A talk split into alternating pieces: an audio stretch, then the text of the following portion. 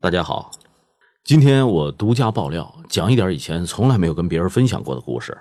大家不要紧张，我是来讲讲我是怎样脱光的。脱光就是摆脱一个光头的阴影。大家都知道我是一个光头，光头现在已经变成了我的一个标志了。但是在很多年以前，我也曾经有过一头乌黑亮丽的头发，这是真的。我小时候，我的头发质量特别好。而且是那种很服帖、很柔顺的，我从来都不需要用梳子，知道吗？我有个习惯动作，就是用这个手来捋一下我的头发，很自然就捋成了一个三七开的小分头。当时我的一个绰号就叫“小分头”。后来渐渐的长大了，我的头发开始变得越来越蓬松、柔软、飘逸。现在这些词儿都不可想象了，但是这都是真的，有一种纯羊毛的感觉。我非常以我自己的头发为自豪，真不是跟大家吹牛。刚刚上大学上戏剧学院的时候，我自己的头发能留这么长，感觉自己就像摇滚明星一样，而且还甩，经常这么甩甩甩。而且我还当过发模，你知道什么叫发模吗？就是拍好了发型的照片，然后把它放到杂志里，这个杂志你去发廊就可以参考上面的样子做头发，这个就是发模。那时候有一种叫郭富城的发型。就像那蘑菇头跟盖子似的，还有一种是从这一边包抄到那一边，很帅；还有一个像周润发发哥那大背头，感觉自己像大哥大，很帅。那算了，不多说了，说多了都是眼泪。后来大学二年级的时候，有一次我在洗头的时候，我一洗头一抓自己的头发，我的天哪，我就开始一大把一大把的往下掉。一抓一大把，一抓一大把，就这么严重。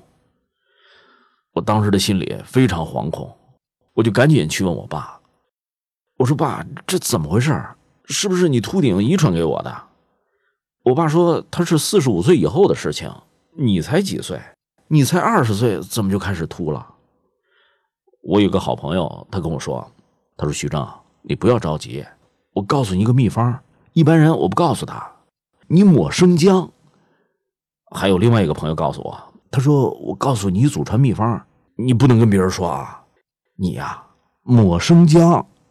我心说这是什么破秘方啊？这全世界人都知道。从此以后，我就跟家人踏上了求医问药的囧途，走遍了很多医院，探访了很多医生，最后终于得到了一个集大成的处方和生发水。每天都拿那生姜往头上抹，抹到发红发热，你知道吗？那基本上头皮都快搓碎了。然后我就拿着毛笔蘸着生发水往头上抹。你们知道二十岁秃顶跟四十五岁秃顶的区别吗？就是你四十五岁以后开始秃顶，那你仍然是一位优雅的男士，你秃的名正言顺、理直气壮。但是你二十岁就开始秃顶了，你就是一个鬼鬼祟祟的小人。你所有的治疗都是一个笑话。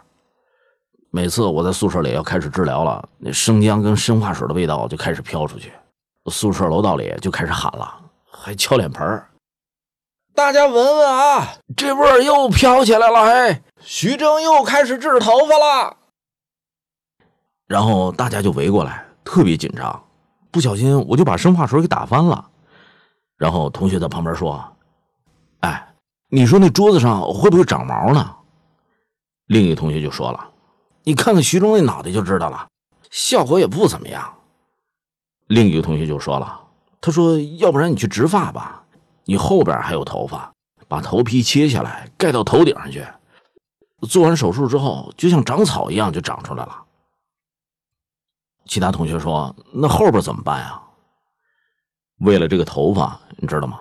我受尽了各种屈辱，各种嘲讽，可那个时候我还有一颗当演员的心呢。同志们，计算一下我的心理阴影面积好吗？真的让人没办法接受了。我从很小就非常想成为一名演员，我热爱舞台。在小学三年级的时候，因为长得比较呆萌乖巧，被老师选出来在儿童独幕剧里演一个古代的富二代，就是一个地主的儿子。因为那个角色演的出色。所以被中国福利院少年宫选去当戏剧组组长。初中的时候又考到了青年宫艺术剧院，也是进入了戏剧组。当时我就想，真的想成为一个名副其实的演员，梦想遥不可及呀，应该说是梦想近在咫尺。结果高考填志愿的时候，就突然有人阻止我了，说就你这样，你这形象就不要考戏剧学院了。你长了一张娃娃脸，跟小孩似的，你只能演一个小孩跑龙套。而且你看，你那嗓音就像一公鸭嗓还没有发育好一样。我们搞话剧的人讲究的是，那把声音打到剧场的最后一排反弹回来，还得震得自己耳朵嗡嗡作响。我是不同意这种观点的。虽然我不是小鲜肉，但是我知道做演员不能仅仅靠颜值，要靠气质和实力。我要成为一个真正实力派的演员。所以当时我没有放过任何一个演出的机会，因为当时我认识一个副导演，所以就在影视剧当中参演了很多非常重要的角色。你比如像路人甲、小瘪三、日本鬼子、尸体，而且我还加入了上海人民艺术剧院业余剧团，白天上课，晚上骑自行车到剧场演上场三十秒的重要角色。经过我的努力，我终于考上了梦寐以求的上海戏剧学院，梦想的光芒正在照进我的现实。可是现在呢？现在正在吞噬我的梦想。虽然我每天都在抹生发水，但是我的发际线还是一点一点的包抄上去。我中间的头发就像一个凸出来的小舌头在嘲讽我。当时我的内心真是自卑到了极点。我那个时候绝对不敢正常出门，永远戴着帽子。我有各种各样的帽子：红帽子、黄帽子、蓝帽子、灰帽子，除了绿颜色的帽子没有，其他什么颜色的帽子都有。有一个同学跟我说：“他说徐峥，你不要戴帽子，戴帽子对头发不好。你要勇敢的把你帽子摘下来。”我就勇敢的把我的帽子摘下来。他一看说：“算了，你还是戴上吧。”就在这自卑的阴影当中，我煎熬了很多年，头上的状况日趋严重，农村都没办法包围城市了，中间的头发变成了一个孤岛。最严重的一次。我骑着自行车碰到红绿灯，我停下来，旁边还停了一位大哥，瞅我一眼。突然一阵风吹过来，把我的帽子吹掉了，然后我的头发被风吹得像一个龙卷风一样，中间那一撮突然就立起来了。咣叽，旁边那位大哥连人带车都吓得摔倒了。当时我还不动声色，慢慢的下车，把帽子捡起来戴上，但是我的心已经碎了。那一刻。我知道，其实重重摔倒的那个人是我自己。那天我真的很绝望，晚上我失眠了。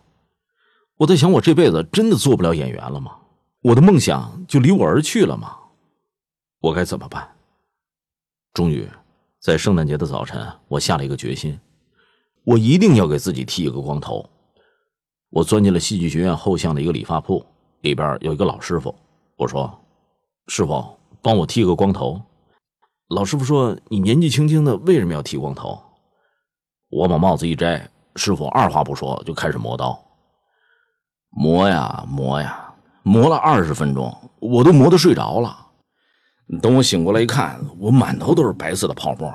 这师傅还在那磨呢。我说：“师傅，我剃个头，你这要杀猪吗？不需要给我做手术，快点开始吧。”师傅说：“好。”刺啦一声。手起刀落，就在我白色泡沫里出现了一条金光大道，顿时我就有一种出家的感觉。那个现实的红尘离我远去了，我看着地上一撮撮残存的头发，我的视线开始变得模糊。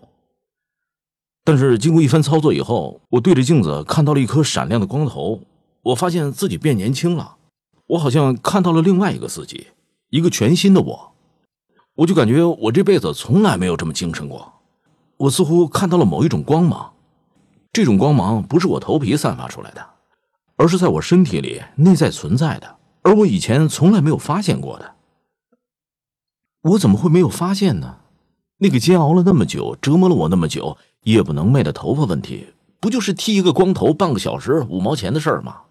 我还是我，为什么我以前一直把注意力都放在别人对我的评判上，而忽略了我自己与众不同的闪光点呢？那个时候，我开始渐渐的懂得，我必须接受全部的自己，才能真正面对我的问题。如果你头发很漂亮，当然可以成为一个好演员，但是没有头发的徐峥，努努力应该也行吧。